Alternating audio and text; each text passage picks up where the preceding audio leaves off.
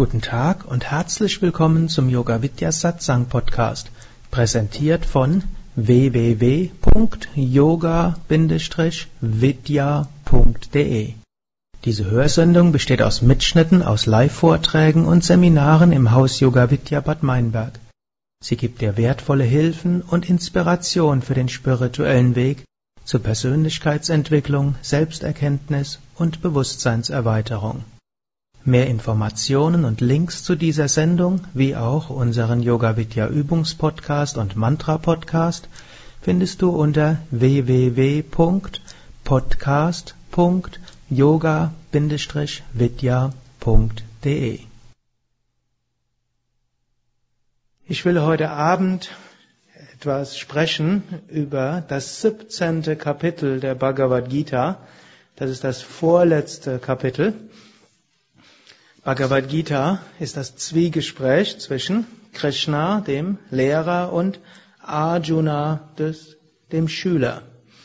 Und im 17. Kapitel geht es um die drei Gunas, Sattva, Rajas und Tamas, und insbesondere, wie spirituelle Praxis Sattvik, Rajasik und Tamasik sein kann.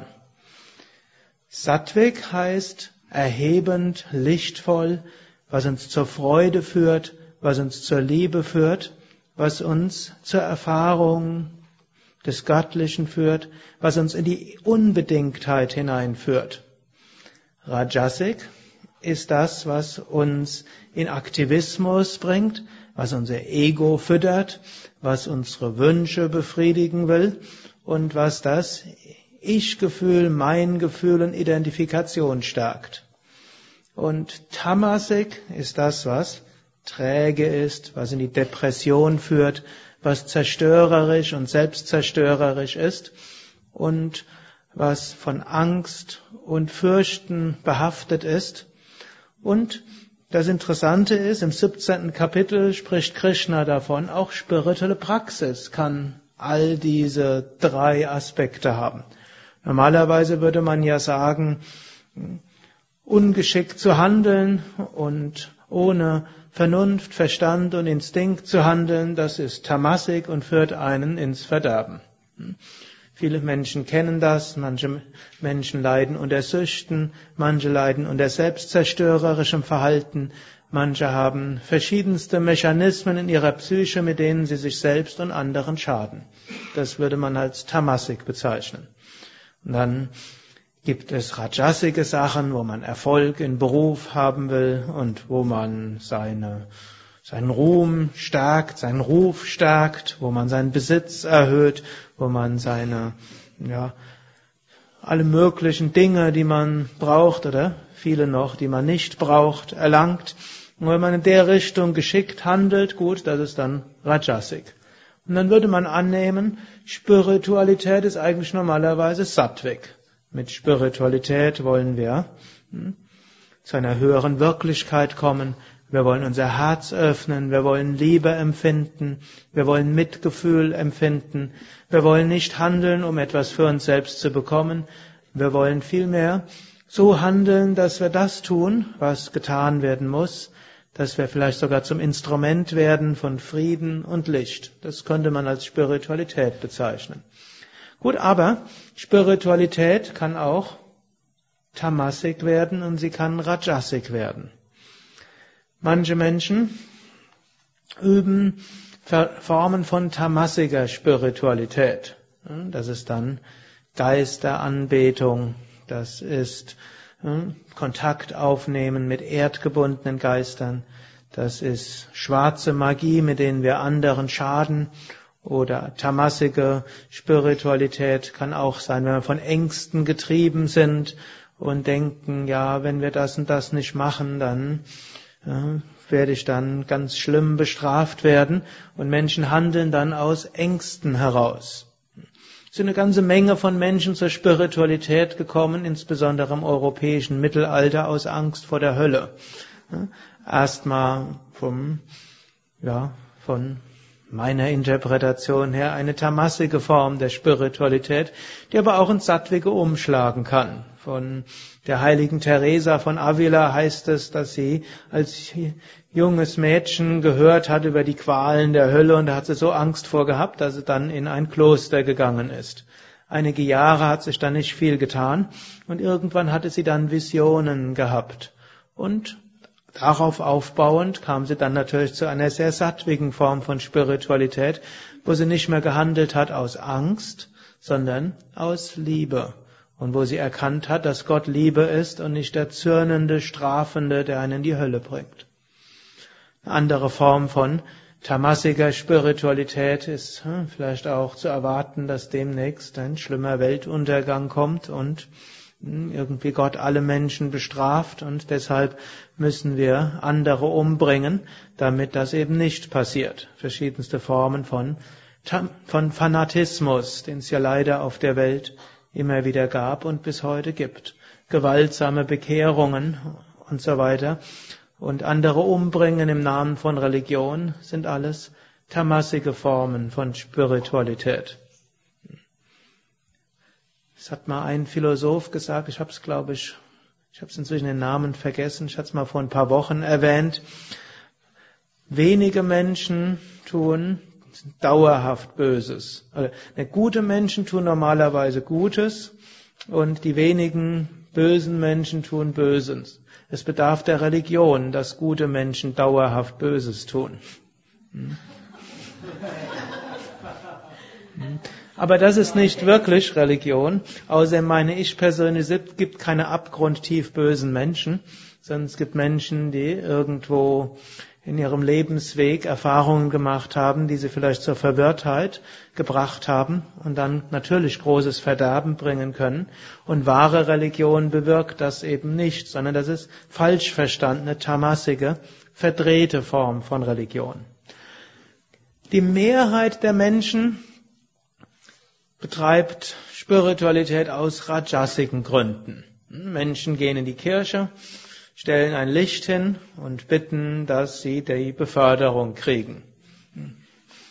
Als Kind habe ich das durchaus auch gemacht, wenn ich nicht mit dem Licht, denn als evangelischer Christ legt man keine, stellt man keine Kerzen hin, aber man, ich habe dann immer gesagt, wenn ich bei der nächsten Mathearbeit eine Eins kriege, dann lege ich beim nächsten Kindergottesdienst äh, statt 10 Pfennig 20 Pfennig in den Klingelbeutel.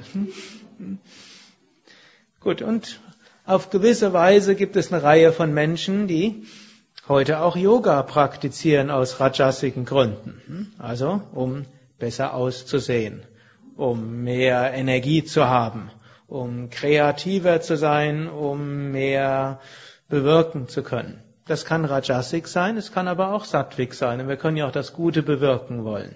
Aber es gibt eine Reihe von Menschen, die verschiedenste Formen von Yoga auch üben aus Rajasiken Gründen und vermutlich die Mehrheit der hier Anwesenden, wenn ihr ehrlich seid, irgendwo eine Mischung aus Rajasiken und Sattwigen Motiven wird da sein.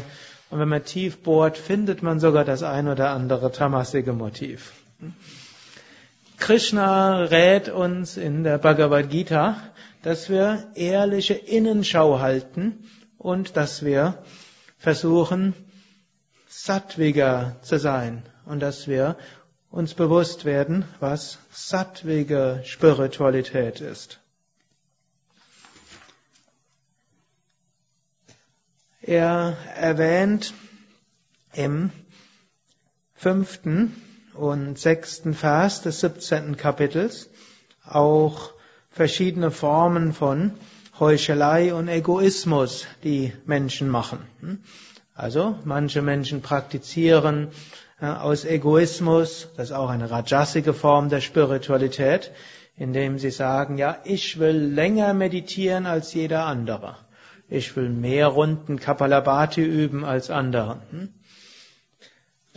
auch hier ein bisschen Rajas muss nicht immer schlecht sein. Besser ist es, wenn wir intensiv meditieren können, ohne besser sein zu wollen als andere. Und etwas schlecht ist es dann, oder schlechter ist es noch, wenn wir uns nachher besser vorkommen. Ja. Hm? Manchmal hört man spirituelle Aspiranten, die sagen, der ist noch nicht so weit. Oder das brauche ich nicht mehr. Da haben wir uns immer etwas eingebildet, dann wird es immer etwas Rajasik und Rajas führt irgendwann zum Fall. Wir wissen nie, was die nächsten Schritte auf unserem Weg sind und wir wissen nicht, was die Schritte auf dem Weg des anderen sind. Es gibt Menschen, die 50 Jahre lang ein scheinbar weltliches Leben geführt haben und dann ganz plötzlich in Erleuchtungserfahrungen kommen. Es gibt andere, die praktizieren 70 Jahre und am Ende ihres Lebens haben sie die Gottverwirklichung noch nicht vollständig erreicht. Zum Trost. Also, wenn man 70 Jahre praktiziert, wird man sicher einiges an Fortschritt haben. Aber es hängt vieles davon ab, was früher, was wir vielleicht in einem früheren Leben gemacht haben. Es hängt ab von etwas, was jenseits unserer Kontrolle ist, nämlich Gnade. Und es hängt auch davon ab, mit welcher Einstellung wir tun. Daher gilt es immer demütig zu sein, nicht aus Egoismus heraus handeln, auch nicht meditieren aus Egoismus heraus, um besser zu sein als andere. Dann spricht er auch Heuchelei an. Hm? Es gibt auch Menschen, die geben etwas vor. Hm? Die sagen, ich meditiere jeden Tag zwei Stunden und in Wahrheit hm, schlafen sie acht Stunden und meditieren vielleicht ab und zu mal. Das sind Dinge, die einen in Probleme bringen. Etwas vorzugeben, was wir nicht sind. Etwas vorzugeben, was wir nicht tun. Um dieser Heuchelei und diesem Prahlertum vorzubeugen, wird ja oft empfohlen, die spirituellen Praktiken für sich selbst zu behalten, nicht so groß mit anzugeben. Ist auch eine zwiespältige Sache. Denn für uns selbst ist es durchaus besser, wenn wir anderen nicht erzählen, was wir praktizieren. Andererseits, wenn jemand fragt, ja, warum hast du in dem letzten Jahr, sehe ich, hast du immer strahlendere Augen, du hast eine immer größere Ausstrahlung, du bist viel besser gelaunt, du lächelst viel mehr als früher, was machst du eigentlich? Und da wäre es ja jetzt durchaus angebracht zu sagen, ja, ich praktiziere Yoga und seitdem ich Yoga mache, geht's mir viel besser. Und das sagt man jetzt nicht, um zu zeigen, dass man so großartig ist, sondern man sagt es, um den anderen zu inspirieren und etwas zu teilen. Und wenn wir das aus diesem Grunde sagen, nicht um zu sagen, wie großartig wir sind, sondern um andere zu inspirieren, zu praktizieren, können wir das auch mal sagen. Wir müssen nur sehr aufpassen, dass da nicht bald das Ego hineingeht und dass wir dann vielleicht, um das Ego noch weiter zu stärken, in Heuchelei hineingehen. Im sechsten Vers spricht er dann auch davon, dass manche ihren Körper quälen im Namen von Spiritualität. Wir können es auch übertreiben und wir können nicht gebotene Praktiken machen.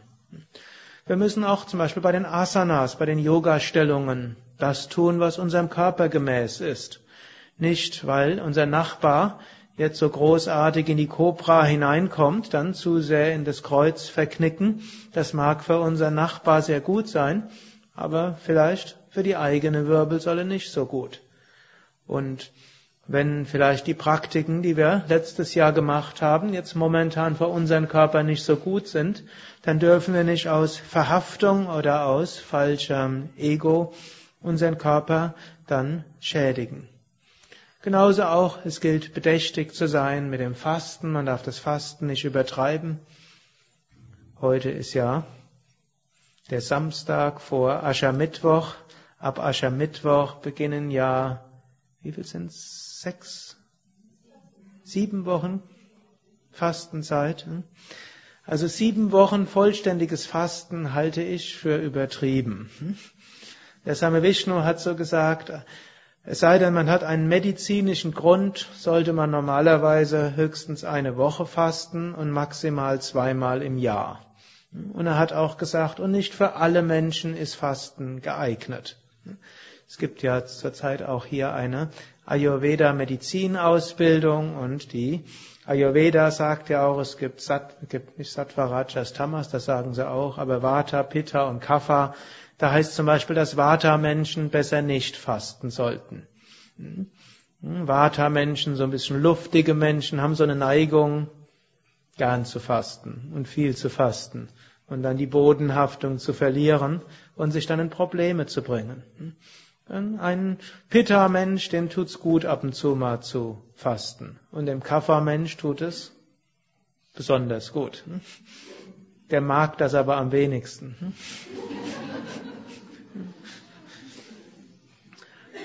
So müssen wir lernen, was unserem Körper entspricht und was wir machen können. Es ist gut, auch Tapas zu üben, Askese-Praktiken zu üben, aber die müssen auch gesund sein für den Körper und gesund für unsere Psyche. Das ist etwas Wichtiges.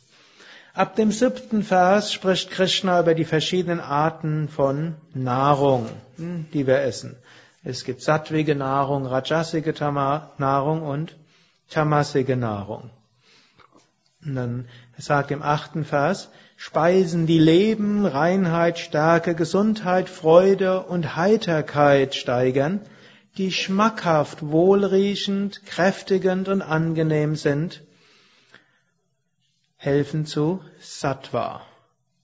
Oder es heißt auch entsprechend dem Geschmack des Sattwigen, aber wir können auch sagen, hilf, helfen, dass wir zum Sattva hinkommen. Das klingt gut, oder? Und danach können wir auch unsere Nahrung schauen. Hm? Ist etwas, die für unser Leben gut ist? Ist es das, was, wenn wir gegessen haben, uns irgendwie so rein, was hier steht, da steht, aber Sattva, das heißt, die uns ein Gefühl von Leichtigkeit geben, wo wir uns nachher stark fühlen, die für unsere Gesundheit zuträglich sind, die uns Freude und Heiterkeit schenken. Und diese Speisen sind auch schmackhaft, sie riechen gut hm, und Sie sind angenehm. Neunter Vers. Speisen, die bitter sind, sauer, salzig, zu stark gewürzt, zu scharf, zu trocken oder brennend, hm, führen zu Rajas oder werden von rajasigen Menschen bevorzugt und bringen Leiden, Kummer und Krankheit. Also, manche Nahrung führt zu Rajas und macht uns unruhig. Und die führt dazu, dass wir uns nachher nicht mehr wohlfühlen. Im zehnten Vers sagt er, das abgestandene, geschmacklose, faulige, übrig gebliebene, unreine ist die bevorzugte Nahrung tamassiger Menschen. Ich weiß nicht, ob dort jemand das wirklich bevorzugt. Aber wir können mehr sagen, diese Sachen können einen ins Tamas führen. Also abgestanden, geschmacklos, faulig. Ihr müsst nur aufpassen. Faulig, bestimmte Formen von Vergärung gelten dort auch als faulig. Alkohol würde da drunter passen. Wenn man irgendwas lang genug liegen lässt, dann fault das und das ist dann alkoholisch. Wenn man das ein bisschen vornehmer macht, dann nennt sich das Wein, aber es ist nichts anderes als faulig. Hm? Und genauso auch Fleischnahrung, von dem Moment an, wo ein Körper umgebracht worden ist und dann zerkleinert worden ist, ab dem Moment fault die ganze Geschichte. Hm? Deshalb muss man sich zügig irgendwo hm, dann mit irgendwo braten und mit Salz und anderen Geschmacksstoffen übertünchen, dass man es nachher nicht so schmeckt. Gut, ehe ich jetzt zu radikal werde und einige der Anwesenden den Raum verlassen, will ich im Wesentlichen, gut, übrig geblieben müssen wir jetzt so verstehen, in alten Indien gab es keine Kühlschränke und wenn eine Nahrung übrig bleibt und man sie dann am nächsten Tag wieder isst, nach 24 Stunden in der Temperatur von 30 bis 45 Grad, das ist der Gesundheit nicht sehr zuträglich. In dieser Versuchung sind wir ja heute hoffentlich nicht. Es bleibt in jedem Fall auch etwas, wir sollten uns bewusst sein, Nahrung hat einen Einfluss auf uns selbst und hat einen Einfluss auf andere Wesen. Und wir können schauen, welche Nahrung bekommt mir, das ist Sattvik, welche Nahrung hilft, dass ich mich danach leicht fühle, Auch das ist Sattwik. Welche Nahrung ist auch so beschaffen, dass nicht andere Wesen dabei geschädigt werden? Auch wieder ein Grund für Vegetarismus und auch ein Grund für ökologische Nahrung.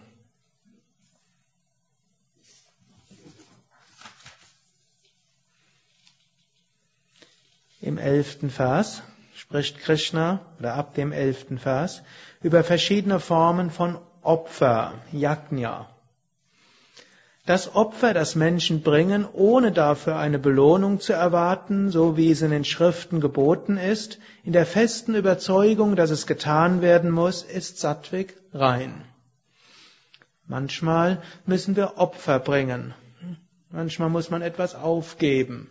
Manchmal müssen wir etwas von dem, was uns lieb ist, loslassen. Wenn wir das tun, ohne dafür eine Belohnung zu erwarten und nicht mal gelobt zu werden, dann ist es Sattwig. Manche Menschen geben einem etwas und mindestens erwarten sie nachher Danke.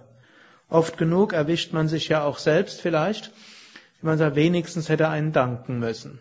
Oder man hat jemandem anderen etwas Großartiges getan und wenn man selbst in der Schwierigkeit ist, dann hilft der andere einem nicht. Dann können wir sehen, haben wir das vorher wirklich selbstlos getan. Wenn wir etwas tun, ohne eine Belohnung zu erwarten, dann ist das Sattwig. Natürlich sollte man sich auch nicht ausnutzen lassen, nachher hat man nichts mehr zu geben. Aber wenn wir in dem Moment, wo wir etwas geben, dort sollten wir keine Belohnung erwarten so wie es geboten ist, in der festen Überzeugung, dass es getan werden muss. Also, wenn wir merken, ja, ich habe das, der andere braucht es und damit mit dem, was ich habe, kann ich jemand anderem helfen, dann tue ich das. Und nicht, ich bild mir nicht was Großartiges ein, was bin ich doch für ein großer Hecht, dass ich das machen kann, sondern da ist eine Not, ich habe es, ich habe es gegeben und das ist was ganz Selbstverständliches. Eine Einstellung eines Yogis ist ja, dass er sich als Verwalter fühlt. Nichts gehört uns wirklich. Wir sind nur Verwalter für etwas. Die, alles was wir haben, sind Leihgaben von unbestimmter Dauer. Und wir wissen nicht, wann es weggenommen wird von uns. Wir haben vielleicht ein bestimmtes Bankkonto, manche mindestens.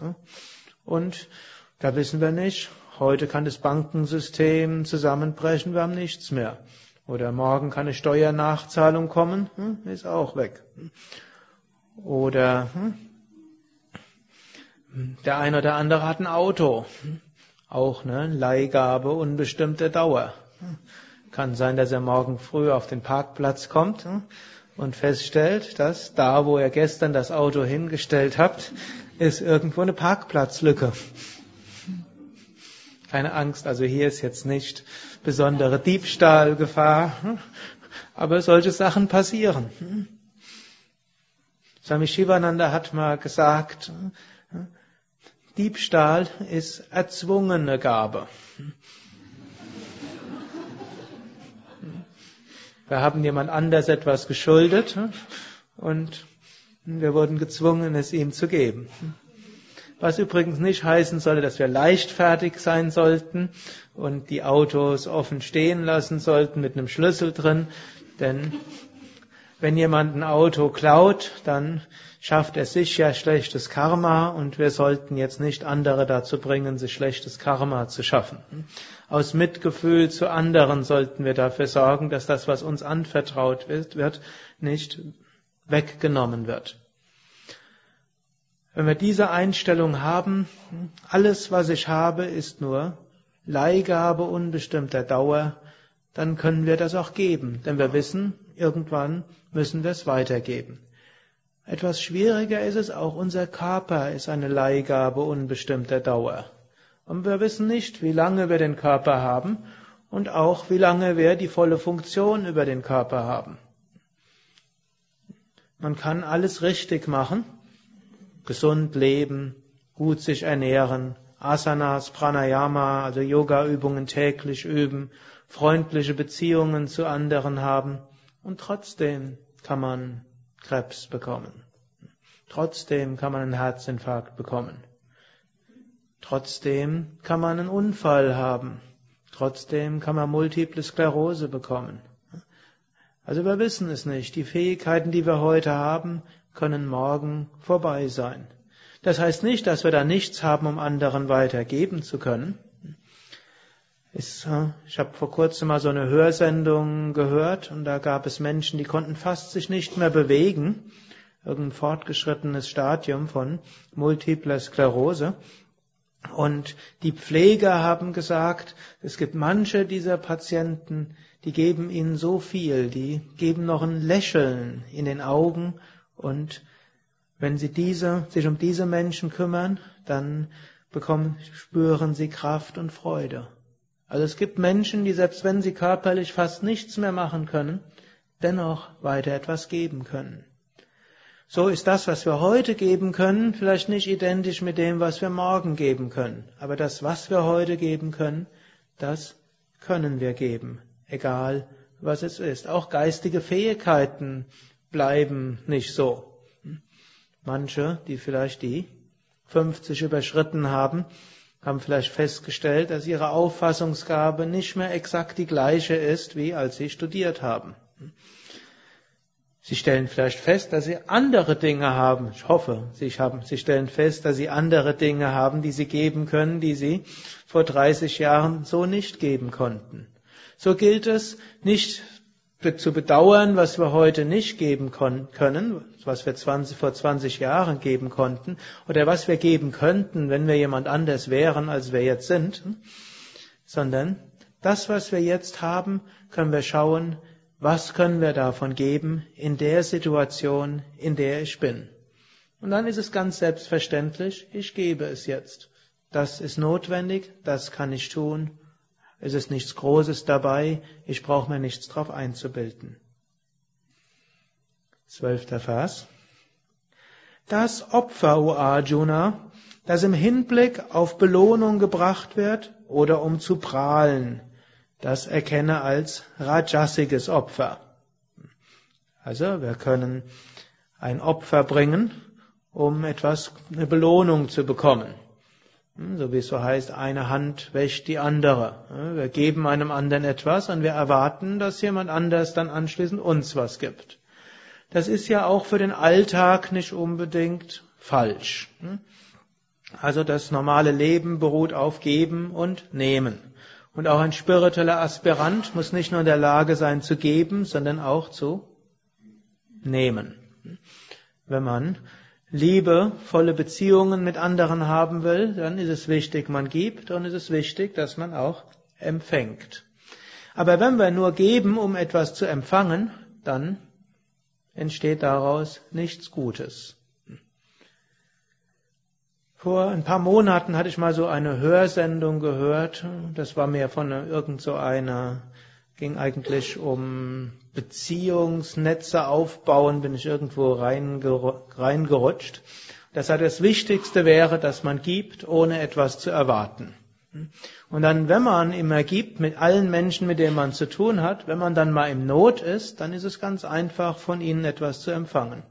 Das fand ich aus, von einem Wirtschaftsmenschen eine interessante Aussage. Letztlich die Bestätigung von dem, was die Yogis immer gesagt haben. Wir sollten erst geben und nichts dafür erwarten. Wenn wir geben, ohne etwas dafür zu erwarten, dann werden wir auch empfangen. Wenn wir dagegen immer geben mit Hintergedanken, dann wird sich unsere Umgebung von vornherein komisch fühlen. Weder bekommen wir das, was wir bekommen wollen, noch hm, sind wir glücklich. Daher, wir sollten nicht anderen geben in der Hoffnung, dass die uns sofort was zurückgeben. Und natürlich auch Opfer zu bringen, um zu prahlen, ist auch nicht gut, auch Rajasik. So wie es ja auch in der Bergpredigt heißt, wer etwas gibt, um, ich habe jetzt nicht den genauen Wortlaut, wenn wir etwas geben und dafür äh, von allen möglichen Leuten gelobt werden, dann liegt der Lohn darin. Wenn wir aber geben, ohne dass es andere wissen, dann öffnet sich unser Herz. Auch hier können wir wieder sagen, manchmal ist es auch gut, gute Werke zu tun, um es an und anderen auch zu sagen. Warum? Da können wir andere dazu bringen, es nachzuahmen. So wie es ja in Amerika so einige Wirtschaftsbosse gibt, wie den Bill Gates, der mehrere Milliarden Dollar als Spenden schon gegeben hat und bis zum Ende seines Lebens den größten Teil seines Vermögens, was mehrere Dutzend Milliarden Dollar ist, spenden will. Man mag sich erstmal überlegen, inwieweit das gerecht ist, dass ein einzelner Mensch über solche Summen verfügen kann und letztlich das Schicksal vieler Länder mitbestimmen kann. Aber das fing irgendwann an, da gab es einen anderen Amerikaner und der hatte eine Milliarde gespendet. Und dann, weil der das so öffentlich gemacht hat, kommt der nächste und wollte noch mehr Milliarden. Und dann gibt's irgendwann, ich glaube, den Buffett oder so ähnlich, der wollte den Gates noch übertrumpfen und hat gesagt, ich spende alles. Höchstens, meine Kinder kriegen höchstens noch zwei oder drei oder vier Millionen Dollar, bleibt, soll ihnen bleiben. Sehr großzügig, oder? Gut, also unabhängig davon, was man von einer Wirtschaftsordnung hält, wo einzelne Menschen über solche Beträge verfügen können, kann es manchmal auch sinnvoll sein, anderen zu zeigen, dass man etwas gibt, aber nicht um damit zu prahlen, sondern um andere dafür zu inspirieren. Wir müssen nur dann sehr aufpassen, dass nicht unser eigenes Ego sich hineinbegibt. Das ist ja immer die Schwierigkeit bei yogischer Ethik hundertprozentige Anweisungen hm, gibt es dort nicht, sondern es man gilt immer abzuwägen.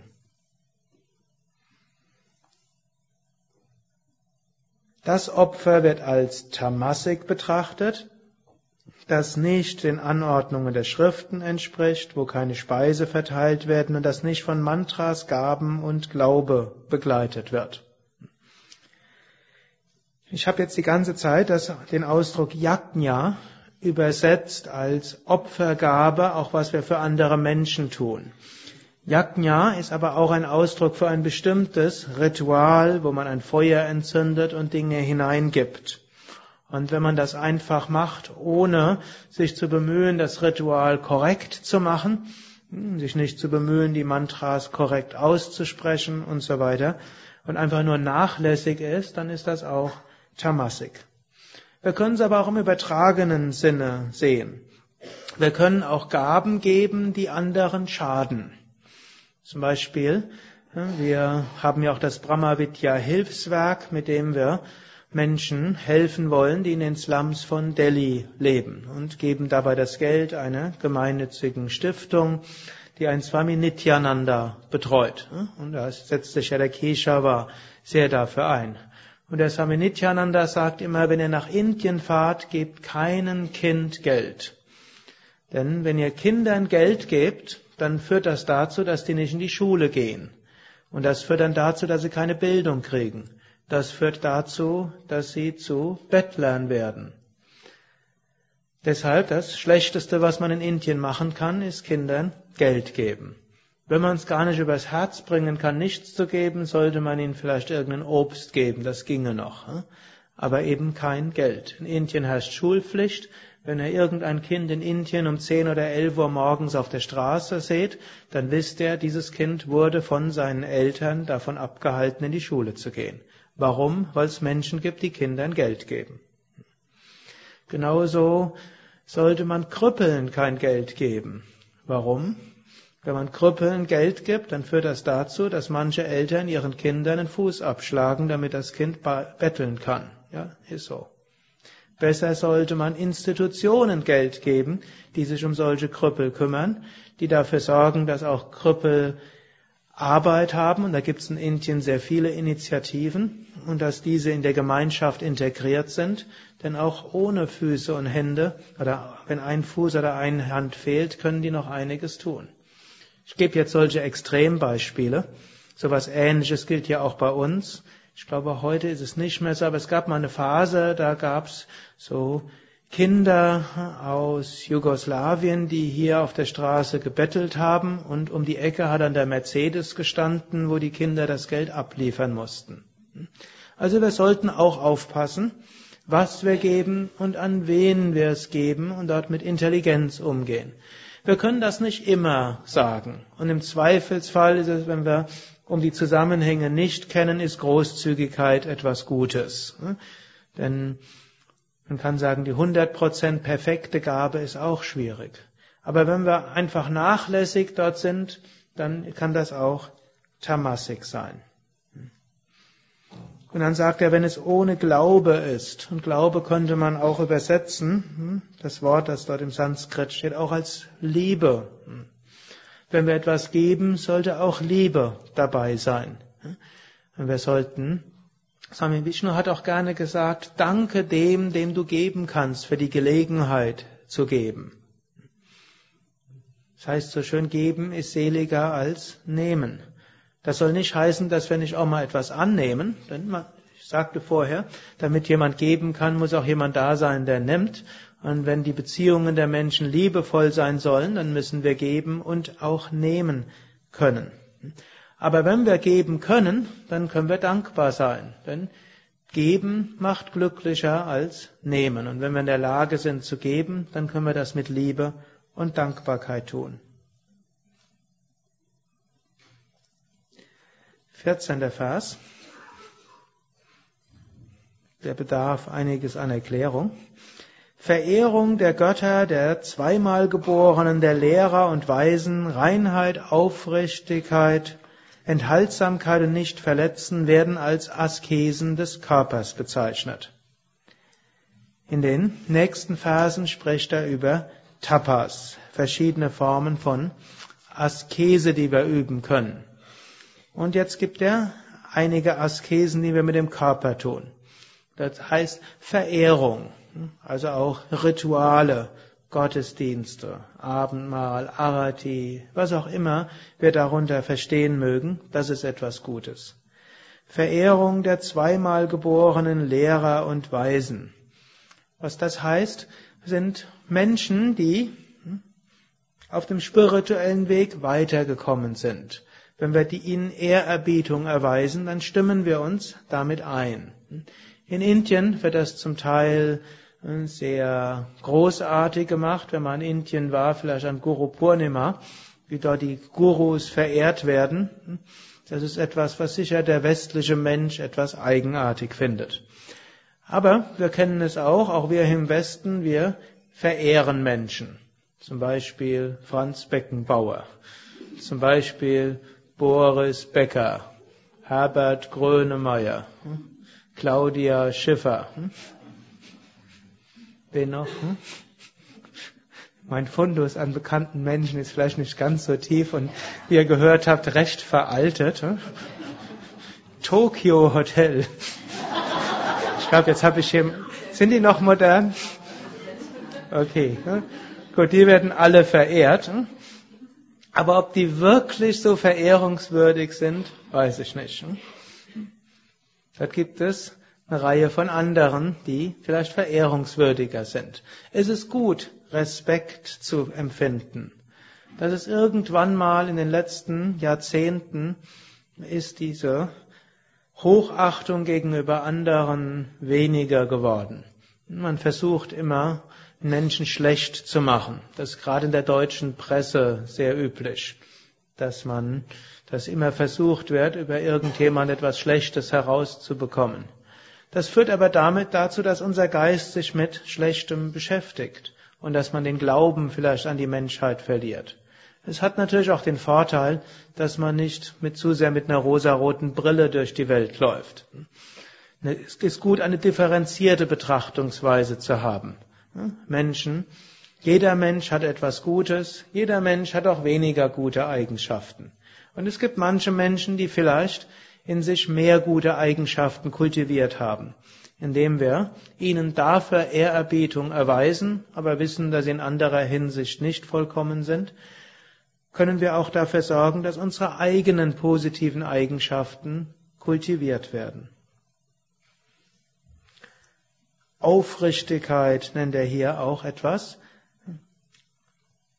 wobei Aufrichtigkeit auch heißt, die Wahrheit zu sagen. Also Ajava heißt auch schlicht nicht zu lügen.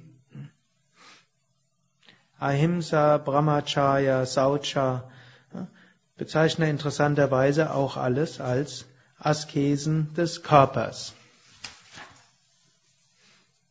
Als nächstes die Askese der Sprache. Eine Sprache, die nicht erregt ist, die wahr, angenehm und nutzbringend ist, und die Praxis des Studiums der Veden wird Askese der Sprache genannt. Also ihr seht, Krishna deutet den Ausdruck Askese etwas anders. Normalerweise wird man sagen, Askese heißt hm, was? Großer Verzicht. Hm? Lange Fasten, im Winter barfuß gehen oder sonstige Sachen. Davon spricht Krishna nicht, hm? sondern er spricht von, er sagt auch nichts dagegen, aber er spricht davon nicht, sondern er deutet Tapas anders. Und Tapas der Sprache, man muss ja wissen, in Indien gab es die Askese der Sprache und das heißt Mauna nicht sprechen. Und dann gibt es Menschen, die dann Tage, Wochen, Monate und Jahre nicht sprechen. Ist auch mal gut, ein paar Tage eine Schweigewoche mitzumachen. Wir haben ja hier auch im Haus Schweigewochen.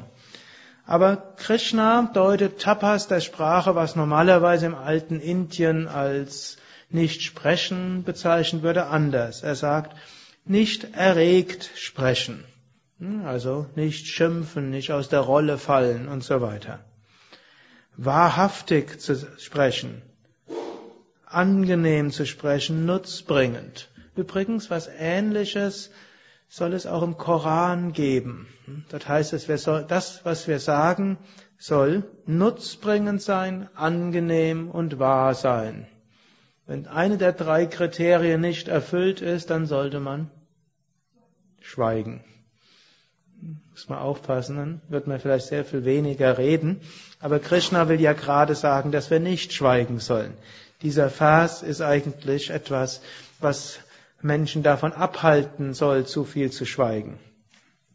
Also stattdessen achten wir darauf, wahrhaftig zu sein, keine Lügen zu sagen. Das, was wir sagen, freundlich rüberbringen und auch mit der Intention, wir wollen Nutzen geben.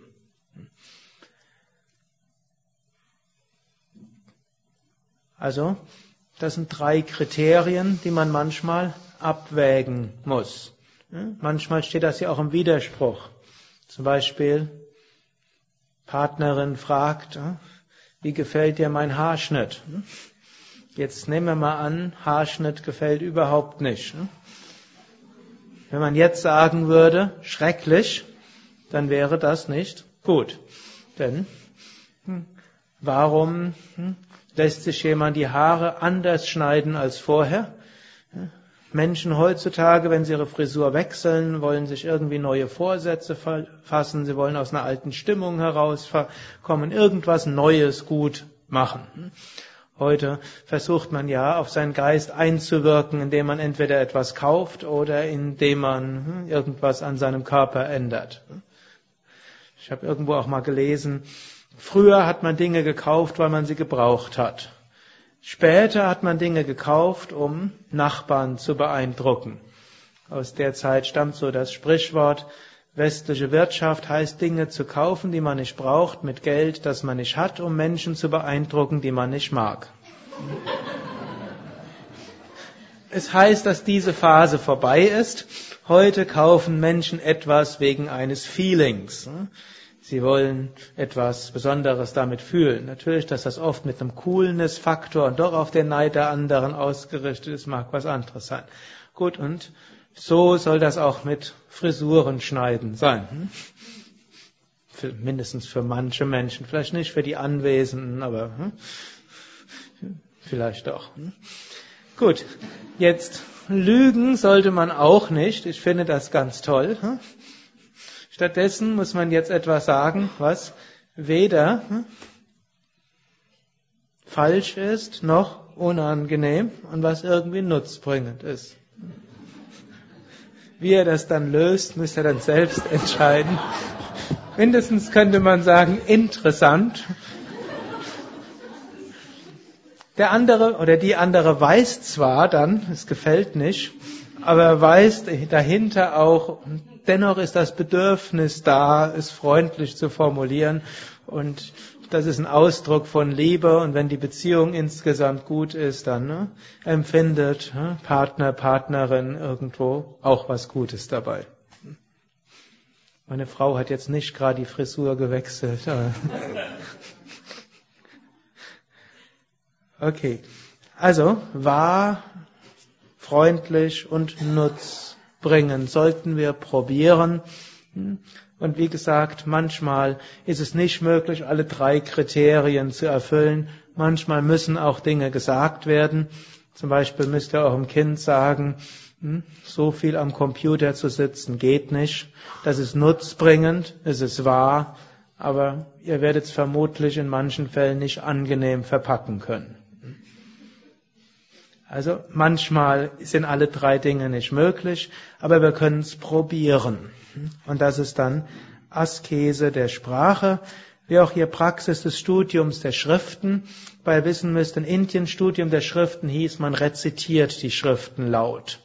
Also man hat sie nicht einfach gelesen, sondern man hat sie laut rezitiert und über das laute Rezitieren hat man sie auch verstanden.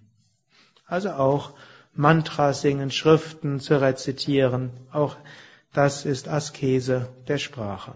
Wir können es aber auch sagen, und zu probieren, aus einem spirituellen Hintergrund heraus Dinge zu sagen, auch das ist eine Askese der Sprache. Ich werde öfters gefragt, was kann ich machen, wenn Menschen mit mir sprechen und sie sprechen immer über die gleichen oberflächlichen Dinge?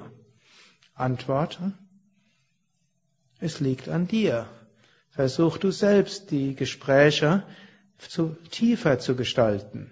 Dazu muss man sich auf den anderen einstellen und muss schauen, was könnte man vielleicht sagen, um das Gespräch tiefer zu bringen. Und man kann manchmal dort mit einfachen Fragen Menschen dazu bringen, auf eine tiefere Ebene zu kommen. Es heißt zwar immer, dass man im Smalltalk nicht über Gott, nicht über Religion sprechen soll und wenn man nicht sicher ist, dass der andere der gleichen politischen Überzeugung ist, sollte man auch nicht über Politik sprechen.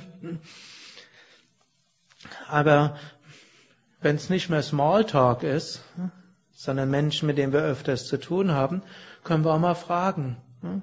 Du, ich habe letzt, war vor kurzem mal in einem Seminar, da wurde oft über Gott gesprochen und das hat mich irgendwie nachdenken gebracht. Ich würde mal interessieren, was hältst denn du davon, von Gott? Und ihr werdet Überraschungen erleben. Nicht umsonst sagen verschiedene Untersuchungen, dass zwischen 80 und 90 Prozent der Deutschen irgendwie an Gott glauben. Aber wenn ihr jetzt überlegt, was denkt ihr, wie viel Prozent eurer Arbeitskollegen an Gott glaubt?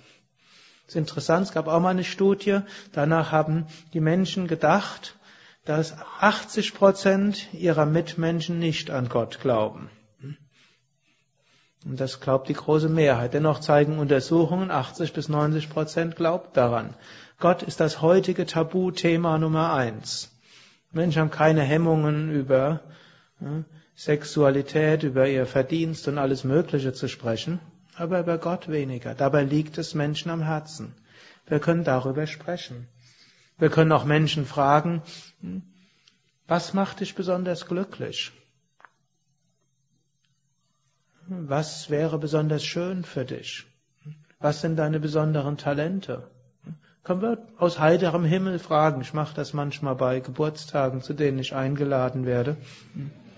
Das sind typischerweise Familiengeburtstage. Menschen, die ich einmal im Jahr oder eher alle fünf Jahre sehe, hm, wenn der Geburtstag wieder rund ist. Hm. Und dann, weil ich natürlich den Vorteil habe, die Menschen wissen, dass ich irgendwo ein hm, bisschen eigenartig bin. Die wissen aber auch, dass ich irgendwie aus Dinge aus einer anderen Warte aussehe. Und die, gerade vor kurzem war ich beim 75. Geburtstag von meinem Vater. Und dann waren so alte, so ein alter Angestellter von meinem Vater hat sich dann gegenübergesetzt und mit mir über Gott und Reinkarnation gesprochen. Das hätte ich nie gedacht. Den kannte ich von meiner Kindheit her, als ich irgendwo sieben- oder achtjähriger war und da war halt irgendein leitender Angestellter dort, der normalerweise nie über solche Sachen gesprochen hat, auch nicht als ich Teenager oder Twen war, aber jetzt hat er mit mir darüber gesprochen. Das war ihm ein Bedürfnis. Also, ja, auch das wäre Askese der Sprache im Sinne von, wir können selbst probieren, Gespräche auf eine tiefere Ebene zu führen. Vielleicht nicht im wirtschaftlichen Smalltalk, aber mit unseren Bekannten, Freunden und Verwandten. Nicht auf eine fanatische Weise, nicht auf eine missionierende, bekehrende Weise, sondern schon mit Einstimmung auf den anderen, die andere.